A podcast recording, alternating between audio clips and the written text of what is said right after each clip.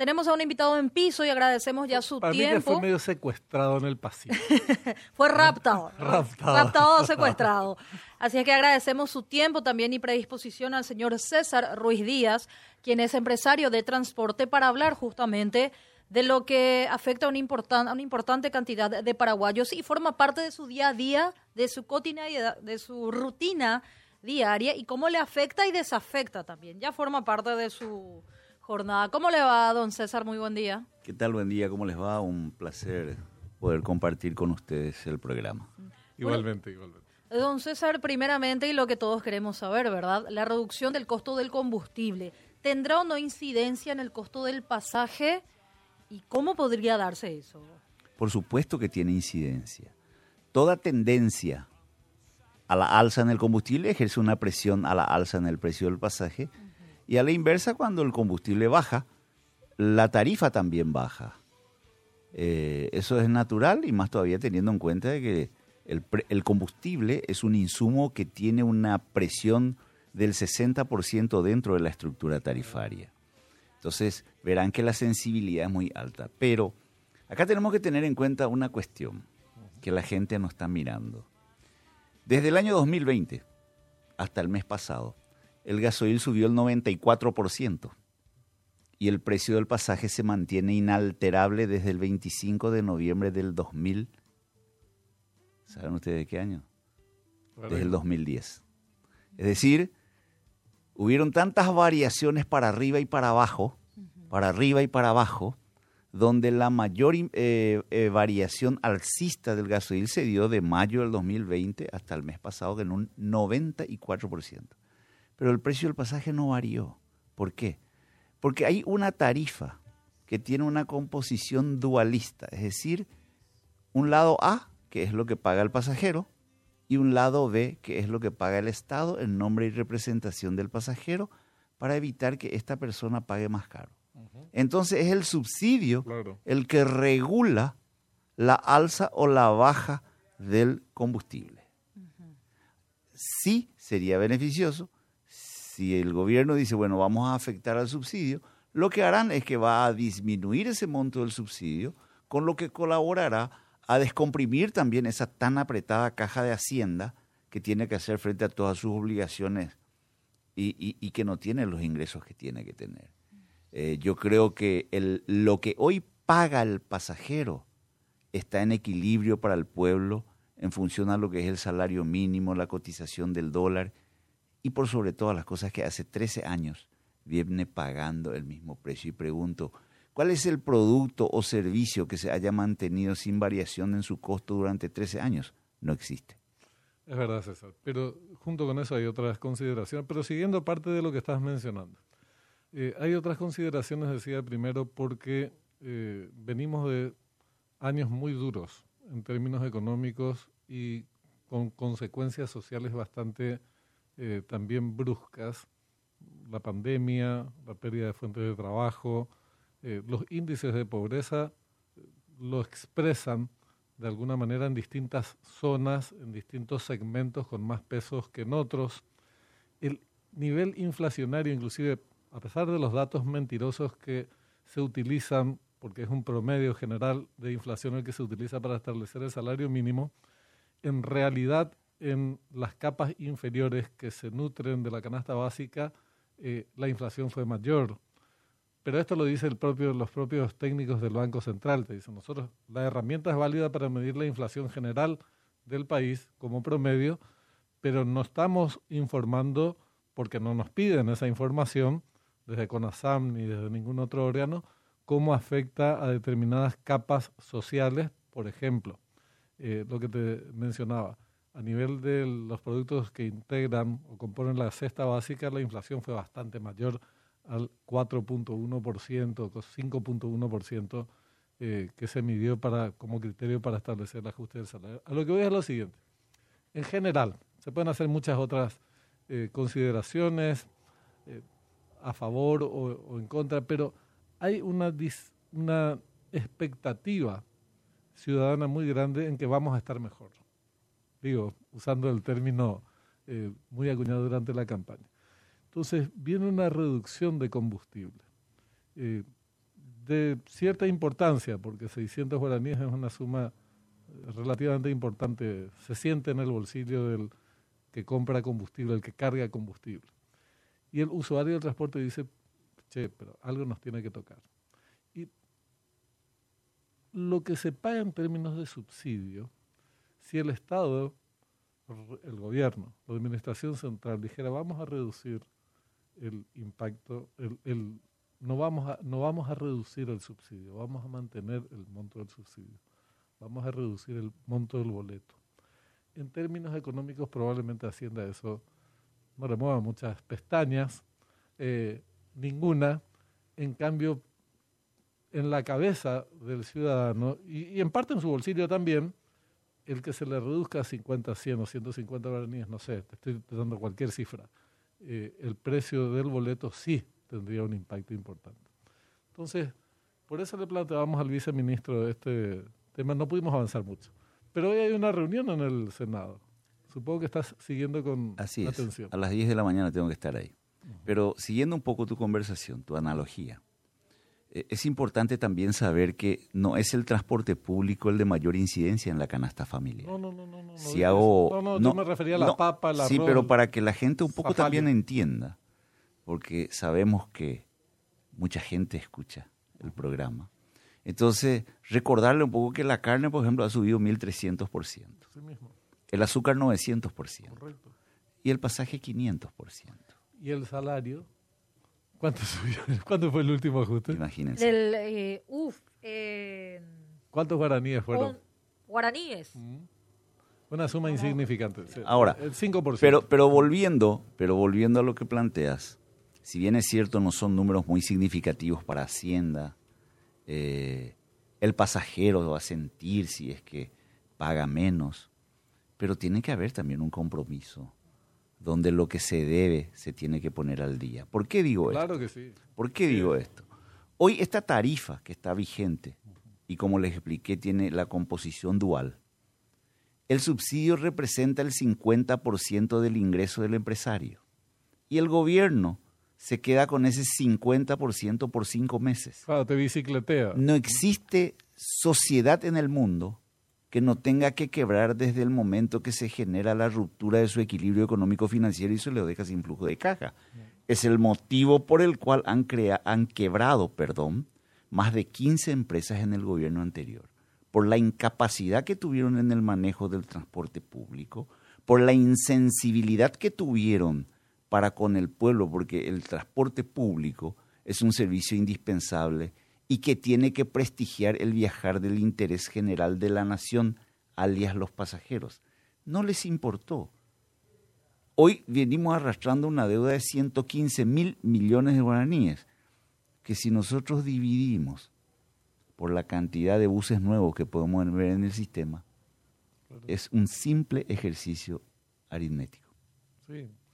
No, yo, mira, siempre, y lo dijimos desde este espacio en muchas oportunidades, porque recordarán todos aquella, aquellos meses atrás cuando se planteaba el problema del impago o el atraso en los pagos de, del subsidio y hubo una situación también de eh, frecuencia, reducción de la frecuencia, gente amontonada en las paradas, fue, un desbole eh, completo.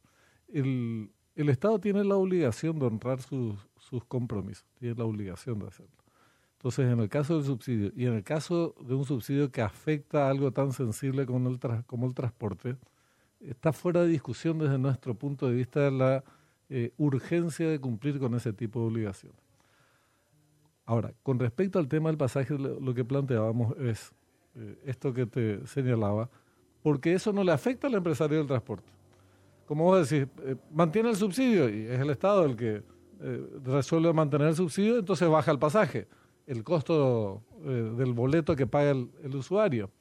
Y este es un mecanismo que a Hacienda no le va a afectar eh, de manera considerable, porque son una, es una suma que no va a ser seguramente un impacto importante respecto de las necesidades globales que tiene, eh, porque tiene muchas, efectivamente. En cambio, el efecto social es muy, muy valeroso, muy, muy valioso. Entonces, probablemente en el Senado, no sé qué te van a decir, pero si la convocatoria es eh, para discutir el tema del precio del pasaje, probablemente la fórmula que se plantee sea esta y a ustedes nada le afecta. Lo que les afecta es que no le pagan el subsidio. Y veremos qué plantean, porque la invitación habla con claridad para analizar el impacto de la disminución del combustible. Obviamente está enfocado hacia, hacia la posibilidad de la reducción del precio del pasaje a los pasajeros. Pero esa es una decisión política, no empresarial. Así mismo. Eh, el transporte público, el empresario del transporte público, no forma parte en la decisión de su frecuencia, de su itinerario, ni en la regulación de su precio. La tiene que respetar.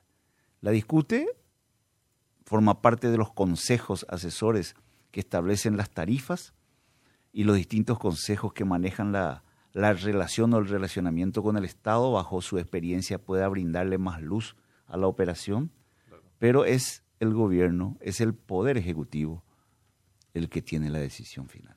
Nos decía, ¿qué porcentaje eh, de la, en la estructura de precios eh, cumple? Casi el, el 60%. 60%. Muy sensible. Y con respecto a este esta reducción, insistiendo con ello, decía Benjamín, 600 guaraníes es una reducción bastante importante y entendiendo que también existen situaciones que debe de afrontar el sector del transporte, pero ¿ustedes analizarán la reducción del costo del pasaje? ¿En cuánto tiempo se podría saber si eso se estaría aplicando? Y hay que aclarar que este tema del subsidio eh, solo alcanza al sector transporte área metropolitana. Siempre hablamos de Asunción y área metropolitana. ¿Habría algún plazo estimado para que, desde Cetrapam, porque eh, sí, sí. uno de los gremios, porque hay varios gremios del transporte y, bueno, si baja uno creo que bajarían todos, pero hay un plazo en que podría darse alguna respuesta, César. Bueno, eh, hay que entender que el que estudia el precio del pasaje es el Consejo Asesor de Tarifas. Ese Consejo Asesor de Tarifas está presidido por el Viceministerio de Transporte, otras instituciones del Estado y el sector privado. Y es importante que ustedes sepan que todavía no han convocado para estudiar la tarifa de abril. Pero hoy sí se van a apurar para poder generar la reducción de esto que se pretende comunicar como bien corresponde, pero no estamos teniendo tarifas de abril. ¿Y por qué? Y porque tenemos diferencias de criterios y conceptos y capacidades de medición sobre los coeficientes de consumo de combustible, por ejemplo. Entonces, repito, es un buen momento para que ese consejo se vuelva a reunir, se vuelva a juntar y tenga ya hoy el norte que tiene que seguir en función a lo que es, el nuevo gobierno que se instala. Es muy, importante. Por tu experiencia, y seguro que lo están eh, midiendo desde el sector privado, en el supuesto de que se mantenga el subsidio en los niveles actuales y también suponiendo que se pague como corresponde, ese subsidio en tiempo y forma, ¿cuánto podría impactar en el precio del pasaje eh, a la baja, digo, del que, de lo que paga el, el, el, usuario del transporte esta reciente reducción del, de los, del diésel? Si toco solamente el componente combustible uh -huh. y respeto y no toco ninguna variable, unos 250 guaraníes. Pero estando al día en absolutamente todo. No, no, haciendo abstracción de todos los líos. Soñando que, que todo es perfecto. Uh -huh. O sea, el, la reducción del combustible, que representa casi el 60% de esa estructura de precios, podría dar pie a, manteniendo los niveles actuales de subsidio, en ese mundo en el que todo se paga en tiempo y forma, uh -huh. reduzcan a 200, 250 guaraníes el precio del boleto. Eso sería... Uf. Y, y mantener ese nivel de subsidio y alguna documentación formal que avale que los desembolsos se tienen que dar en tiempo y forma. Es que es inaceptable eso que no se cumpla. De verdad, es para nosotros, para nosotros es inaceptable, incomprensible y hasta, si se quiere, una falta de respeto, porque el principio del respeto nace desde el momento en que yo estoy al día y honrando mis obligaciones porque nace mi derecho a poder exigir. Hoy nadie puede exigir nada puesto que te deben una fortuna. Exactamente, y además en, un tema tan sensible, porque después eso se traduce en el servicio.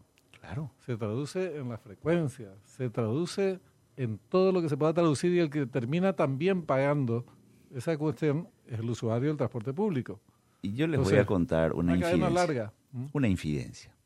Para que vean cómo se maneja cuando hay criterio y cuando no hay criterio. En el gobierno de Horacio Cartes se compraron 360 buses con aire acondicionado. Es cierto, se puso un bono de 30 mil dólares, pero el empresario entregó su bus con título y que estaba operando para chatarrizarlo. ¿Eso por qué lo hizo? Porque tenía una visión estatal o estadista, donde retiraba de circulación buses obsoletos y los introducía a cero kilómetros, que eran menor em-, emanación de contaminantes, menor emanación de monóxido de carbono, eran sinónimos de mejor calidad de vida. Y se invirtieron 30 mil dólares por 360 buses cero kilómetros que se inauguraron en la costanera. Mm, Sin reembolso. ¿Saben qué pasó con este gobierno? nos, cobró, nos cobró todo lo que el gobierno anterior le dio al empresario. Es decir, lo metió en la estructura tarifaria, descontó del precio, del valor de los vehículos y los estiró en el espacio del tiempo y cobró la totalidad de lo que el gobierno anterior dio. Entonces, esas son las cuestiones que no se saben pero que se tienen que saber, porque fue un acto de irresponsabilidad total y absoluta, una falta de respeto y de insensibilidad al manejo. Pero es importante saberlo. Con certeza. En cuanto al subsidio, eh, ¿cuánto es lo que está abonando, o por lo menos lo que se venía abonando anteriormente? Esto es en concepto de bus, de flota en general, ¿cómo es? El subsidio se da por la cantidad de validaciones que existan. Eh, y eso es variable porque no todos los meses viaja la misma cantidad de personas, pero en una media estimativa está en el orden de los 30 mil millones de guaraníes por mes, lo que oh. correspondería pagar, sí. Imagínense, eh, viajan 12 millones de validaciones por mes y el Estado o el gobierno, perdón, tiene que pagar el subsidio a esas 12 millones de personas. Ahora, una, alternativa muy buena, hoy que gozamos ya del, del uso de la tecnología, es poder transferir ese subsidio ya no al empresario del transporte, transferirla directamente a los pasajeros en sus tarjetas, ya que son los beneficiarios del subsidio. El subsidio fue creado para ellos. Entonces, ya no hace falta que sea un pasamano a través de las empresas de transporte, sino que se les acredite directamente en su tarjeta. Y me van a decir, sí, pero es complicado. Y generar PTMO también fue complicado y se hizo. O sea, es solamente trabajo, es tecnología. Necesito una tarjeta que esté vinculada a tu nombre, que tenga tu número de documento y el, el gobierno transfiere ahí ese dinero. Entonces ya no existe un relacionamiento del empresario del transporte con el tema del subsidio es posible, Pero es totalmente. es viable el de trasladar ese subsidio a la tarjeta. eso, ¿Eso significaría alguna reducción también? Eh, ¿Podría...? Eso generaría de que el empresario del transporte tenga mayor flujo de caja diario y le permita acelerar el proceso de levantamiento de los vehículos que tiene parados sobre tacos, por ejemplo. Eso generaría de que el empresario del transporte tenga mejor flujo de caja y que se va a convertir en una carpeta más apetecible para el banco para proceso de financiación para renovación de sus buses, por ejemplo. Hay que entender que el empresario del transporte serio, el formal, hoy necesita operar con buses cero kilómetros. Claro. ¿Por qué? Porque es lo mismo que tengas un auto cero kilómetros. Vos le cargas combustible y calibras las ruedas cuando te acordás. No existen costos colaterales. Cuando tu coche tiene 10 años, que la junta, que la gomita, que esto, y esos son costos. Lo mismo sucede con el transporte público, que circula más de 300 kilómetros por día por estas calles que ustedes saben eh, están muy, muy, muy, muy baqueteadas. Ayúdame a hacer un, cálculo rápido, a ver si estoy en lo cierto o muy equivocado. Decís 12 millones de usuarios mes. 12 millones de validaciones. De validaciones. Eh, eso significa que si se redujera en de 250 guaraníes el pasaje, representarían más o menos 3 mil millones de guaraníes al mes, menos, que pagarían esas, en, esos conceptos, en ese concepto de 12 millones de validación. Es decir, 400 mil dólares por mes, 416 mil dólares por mes al cambio de 7.200. Son 5 millones de dólares al año. Eso es lo que se reduciría, eso es lo que el Estado dejaría de percibir si no baja Correcto. el subsidio eh, y, y, reduce así el costo del pasaje, más o menos. Más o menos. por eso te decía antes, eh, el Estado tiene, estamos ante la opción entonces, el Estado baja eh, el subsidio y gana 5 millones de Hacienda en el año, en un año, suponiendo que no hay ninguna otra variación en 12 meses, o deja de percibir eso, esos 5 millones que pensaba meter en el bolsillo y reduce 250 guaraníes el precio del pasaje al usuario. Más o menos esas son las opciones. Así mismo. Y son decisiones no empresariales. Sí, sí, estrictamente políticas, estrictamente políticas. Lo que es decisión empresarial es nada más que se ponga al día, porque mientras no esté al día, el servicio jamás va a ser equilibrado. Yo no puedo ir a obligar a una empresa de transporte que siga comprando la misma cantidad de combustible cuando le debo cinco meses de un dinero que Eso ya... Cosa que no entiendo todavía. Es inadmisible. ¿Cuál es la explicación? Porque yo entiendo que tenés un mes para validar discusiones, esto, aquello, hasta dos meses. Pero cinco meses, ¿de dónde sale el, el bicicleteo de cinco meses? Actitud irresponsable, se llama eso. Incapacidad al cumplimiento de lo comprometido falta de seriedad y podemos tener toda la mañana buscando adjetivos calificativos. Pues que cuando ocurrieron aquellas aglomeraciones enormes de personas en horarios picos hace unos meses, no recuerdo bien cuándo fue, eh, me parece que ya era, estábamos cerca de las elecciones. Obviamente ustedes no eran los personajes más populares del momento, ¿verdad? nunca lo eh, fuimos. Nunca, pero en ese momento menos te imaginas chuparte dos horas esperando colectivo, le querés matar a medio mundo, ¿verdad? O salir del trabajo, del laburo cansado. Bueno, y después te vas otra vez colgado del quinto eh, tipo que ya está colgado, o sea, ya ni siquiera pisás la estribera. Nosotros le decíamos, pero escuchame, está bien, esto, esta situación hay que resolverla. Pero si ustedes no pagan lo que le deben a esta gente, ¿con qué solvencia le pueden exigir una contraprestación de servicio? Pues vos pagás por una, un servicio determinado. Eh, si vos no cobrás el que te debe proveer esos servicios, interrumpís lo del servicio. Esa es la realidad. Eso, así opera cualquier, se opera en cualquier ramo. Entonces, volviendo al tema, ¿cómo justificar cinco meses de atraso? Una vez hablamos con esta y tampoco nos explicó por qué cinco meses. No existe explicación. Dos meses, hasta dos meses te bancas, ¿verdad? Porque puede haber discusión, pues, ese primer mes de validación y no que usted, que esta empresa, que aquello, que lo otro. Pero cinco meses no. Y justo, ¿cuánto se traslada en eso, César? ¿Cuánto, de estos cinco meses es el total más o menos para volver a reiterar cuánto y de estos, dinero? Y de estos cinco meses son los 115 mil, 120 mil millones más o menos de deuda.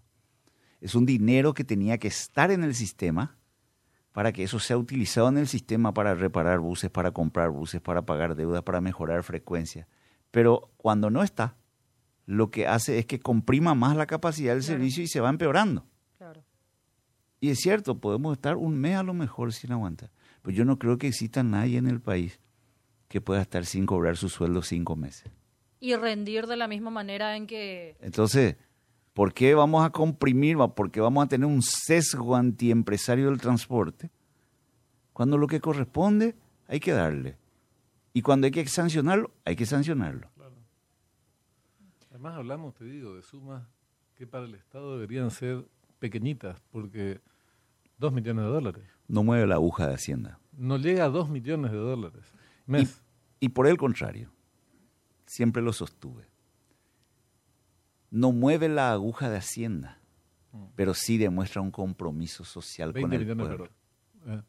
20 millones. 20 millones. Pero sí demuestra un compromiso social con el pueblo. Uh -huh. A quien se debe. Claro. ¿Por qué? Porque si mantiene al día sus obligaciones con el, con el empresario del transporte, tiene la obligación de controlarlo, el, el, empresario tiene la obligación de renovar su flota y el beneficiado final de la calidad del servicio del pasajero. Claro. Es decir, que toda medida tiende a beneficiar y a dignificar el viajar cotidiano de la gente, muy necesario. Nos decía hace un rato, Angélica César, antes de arrancar, creo que fue, no me acuerdo si fue durante el programa. Eh, la ley de transporte, esto forma parte de un problema mucho más amplio. ¿verdad? El transporte público en nuestro país es, una, es, un problema antiguo, tiene características que van variando con el tiempo, pero distintas, eh, pero el problema en general lo venimos arrastrando desde hace mucho tiempo y la legislación eh, no acompañó este, este proceso. El sistema de transporte, veíamos imágenes, eh, un país, una capital colapsada, la gente no tiene como alternativa al transporte público por los problemas que tiene el transporte público, por los itinerarios que tiene el transporte público eh, y finalmente apela a su vehículo particular y bueno, el resultado es tan catastrófico, ¿verdad?, como lo que se quiere evitar. ¿Cómo se va a hacer la discusión, una discusión más amplia sobre el tema del transporte? Mismo el viceministerio, es absurdo. Hay un viceministerio de transporte que regula el transporte de un sector del transporte y no de todo el transporte público, por ejemplo. ¿verdad? Claro, cuando surgió el viceministerio de transporte, el transporte se limitaba a Asunción y era metropolitana y, en el resto del país no había casi transporte público. Eh, pero estamos en el siglo XXI y el transporte público, el viceministerio funciona acá hasta área metropolitana. Y después ya se desentiende del tema. Hay otras instituciones que de dudosa eficacia eh, que se encargan de este tema en el resto del país. ¿Cuándo se va a discutir el tema transporte desde el sector privado? ¿Qué, qué plantean al respecto? Yo tengo una definición muy jocosa al respecto. Hay demasiados cachiques y mm. pocos indios para trabajar. No me toque el cachique porque ahí vamos a entrar en problemas deportivos. Todos ¿Mm? tienen la capacidad de decidir sobre el transporte público. Y todos tienen criterios diferentes. Tenemos una ley que nació en el 2000, tiene 23 años, estática, tiene que ser más dinámica, la sociedad evoluciona, la, la sociedad crece, el país crece, el transporte público crece, el tránsito crece, entonces tiene que ir acompañando eso. Hoy tengo autoridad de aplicación del Viceministerio de Transporte, que es Asunción y Área Metropolitana, donde dice de que hay que renovar los buses, los buses no pueden ser más viejos que 20 años. Le tenemos a la Dinatran, donde dice, no, eh, los buses acá pueden ser de 28 años. ¿Y cuál es el criterio si esos buses hacen Asunción, Ciudad del Este, Asunción, Encarnación? ¿No tendrían que ser mejores acaso? Entonces, esa diferenciación de criterio hace de que todos tengamos que converger en un ministerio del transporte. Es el único país que no tiene su ministerio de transporte. Entonces no tiene la unicidad de criterio de todas las personas que tienen la capacidad o el poder de decisión. Entonces es todo como que no, acá corresponde, acá no corresponde, acá es así. Y todo es un efecto recaudador.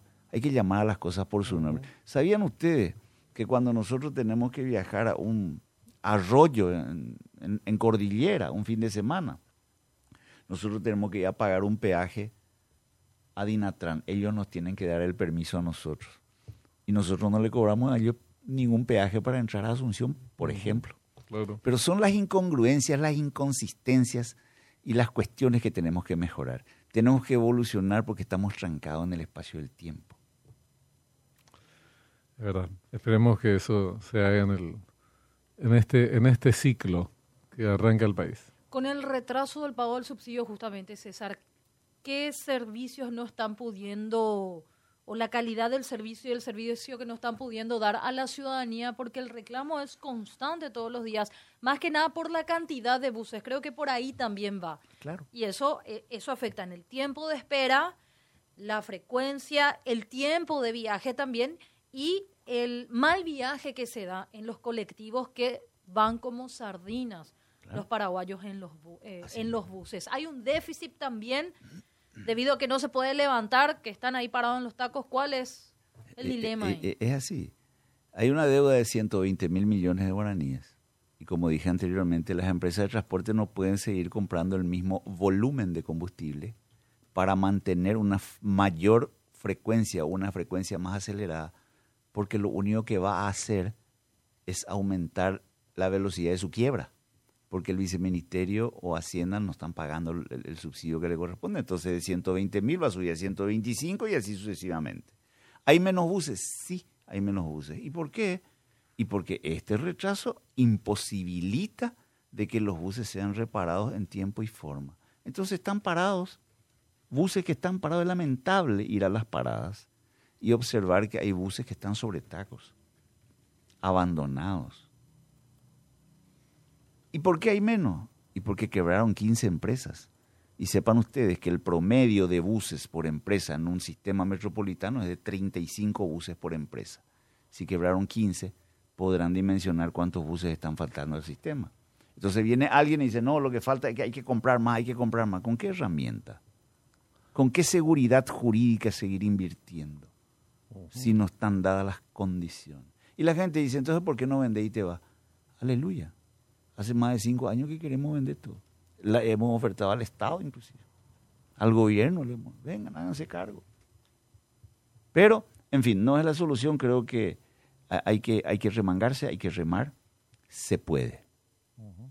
Estamos convencidos de que se puede con criterios empresariales serios, compromisos que se tienen que cumplir, tanto del sector estatal como del sector privado, y generar los controles pertinentes. Crecer y acrecentar el ingreso de la tecnología a mayor cantidad de buses. Ustedes saben por qué no les interesa el billetaje electrónico a los ómnibus internos, porque ellos avasallan nuestro itinerario y con esa tecnología por el GPS van a ser detectados. Entonces prefieren nomás vivir en la oscuridad. O sea, son internos, pero no tan internos. Vienen, hacen otros recorridos. Hay buses que vienen de J. Augusto Saldívar y llegan hasta, hasta Salema, por ejemplo, cruzando tres o cuatro municipios. Y eso se llama competencia desleal. Eso se llama entrar en tu casa, comer tu comida y después irme. Y cuando vos llegas a encontrar que hay la mitad de comida, no ya. Ese es el tema. Decime, algo, porque esto se maneja a nivel de, comentarios, versiones no oficiales, nadie la, asume su responsabilidad, pero alguna de estas 15, 15 empresas eh, declaradas en quiebra o que se retiraron del mercado del área metropolitana, ¿podrían estar operando de esta forma que estás mencionando, por ejemplo, eh, en J. Augusto Saldívar, pero terminan en Salema? Las empresas como tal están quebradas y cerradas. ¿Qué pasa con los buses que operaban ahí? Se venden, se venden esos buses y empiezan a operar en el esquema que estamos charlando.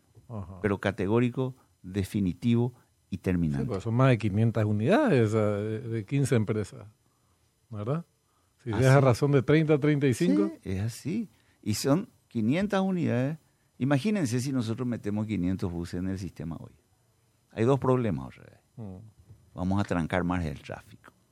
Pues no se olviden de que un bus tiene 12 metros van a ser 12 metros más de ocupación por 500 buses, se van a necesitar mayor espacio. Entonces, urge tomar una medida colateral como el carril exclusivo, por ejemplo. Urge volver a repensar, a analizar con seriedad eh, el, horario escalonado de ingreso del estudio, del trabajo. Eh, entonces, es como cuando te llueve un aguacero de 100 milímetros en 15 minutos. No inundamos todo. Pero si te llueve por una hora, 100 milímetros, parece un lindo regadío. Es la misma situación que se tiene que hacer. No podés tener los buses para llevar a todos a una misma hora mm. y retirarlos a una misma hora. Entonces hagamos, flexibilicemos eso para que eh, eh, podamos servir a nuestra gente con comodidad en los distintos horarios de ingreso y salida de los distintos lugares donde tengan que acudir. Esas son las propuestas que, eh, bueno, que plantean ustedes y que se ha planteado. Horario escalonado, carriles preferenciales, paradas obligatorias. Semáforo inteligente. Ha logrado ordenar semáforo inteligente. Semáforo inteligente, porque eso ayuda a la velocidad promedio. La velocidad promedio es muy importante porque genera una reducción de costos. Claro, no estás esperando en la cola en la que se prende el semáforo, frenando, acelerando, frenando, acelerando. La parada inteligente te genera reducción de costos, porque yo ya sé que voy a parar dentro de 500 metros. Hoy no. Hoy quieren bajarse, bájame frente a aquella casa rosada. Un los pasajeros, que queremos que nos... Es así, pero es el sistema y el sistema puede cambiar para mejor. Sí, hay semáforos no son tan inteligentes. En horario pico, sí, no, en serio, en horario pico está bien, la preferencial tiene mucho tiempo. Después en otros horarios le hacen esperar a la gente un minuto al costado y, nadie pasa por acá, no sé cómo decirte, por la avenida principal. el de la PMT. Bueno, tenemos unos minutitos más para Eh, algunas consultas últimas al señor César Ruiz Díaz. No, eh, me parece que ahora la atención, como está centrada en el tema del precio actual del, del pasaje, baja, no baja, eh, en esta discusión ustedes prefieren eh, decir somos extranjeros. Eso es una decisión política, no nos afecta en términos eh, directos, porque el subsidio es lo que puede variar o varía el, pasaje. eso dependerá de la decisión que tome el gobierno. Si mantiene el subsidio, el pasaje baja a 2.50, si no mantiene, si no, si no baja el pasaje, baja el subsidio en el orden que estábamos comentando, 3 mil millones, 415 mil dólares por mes. Bueno, eh, nuestra posición es de que, primero, la verdad. Y la verdad es que nosotros no tenemos decisión. Es una decisión política, no empresarial. ¿A quién va a afectar la baja? Primer punto. El segundo punto, si se hace una disminución en lo que el pasajero paga sin que se ponga al día la obligación, va a acrecentar el proceso de quiebra de las empresas. ¿Por qué? Porque le vas a estar sacando flujo y lo vas a guardar como gobierno por otros cinco meses mm. y entonces vas a estar ahondando en el problema, vas a estar metiendo el dedo. ¿A usted le conviene entonces que baje el pasaje? A nosotros nos conviene. Claro, que baje el subsidio en realidad es lo que les conviene. Claro. Les conviene que baje el subsidio. pero nos conviene en realidad que se estén al día en las obligaciones. Pero hoy, hoy, así como funciona el sistema, conviene que, baje el subsidio para el empresario. Claro. Y al usuario no. al usuario. claro. y esto depende de que el Estado se ponga al día. Es así. Lo que pasa es que tiene, para ponerse al día tiene que ponerse, ¿cuánto? 120 mil millones. 120 mil millones. ¿verdad? 18, 19 millones de 16, 16. 16 poco. Y no es tampoco una suma para agarrarse de los pelos. Por lo menos acomodándolo en cuotas o de algún desembolso. Mira, eso, eso de las cuotas venimos hace 10 años. no funciona. Hace 10 años las cuotas. Te agradecemos muchísimo el tiempo. Después vamos a volver a hablar a la luz de lo que resuelvan en, eh, en ámbitos políticos para ver cuál es la cuáles van a ser los efectos prácticos. ¿Te parece? Me parece perfecto y agradecerles nuevamente el espacio.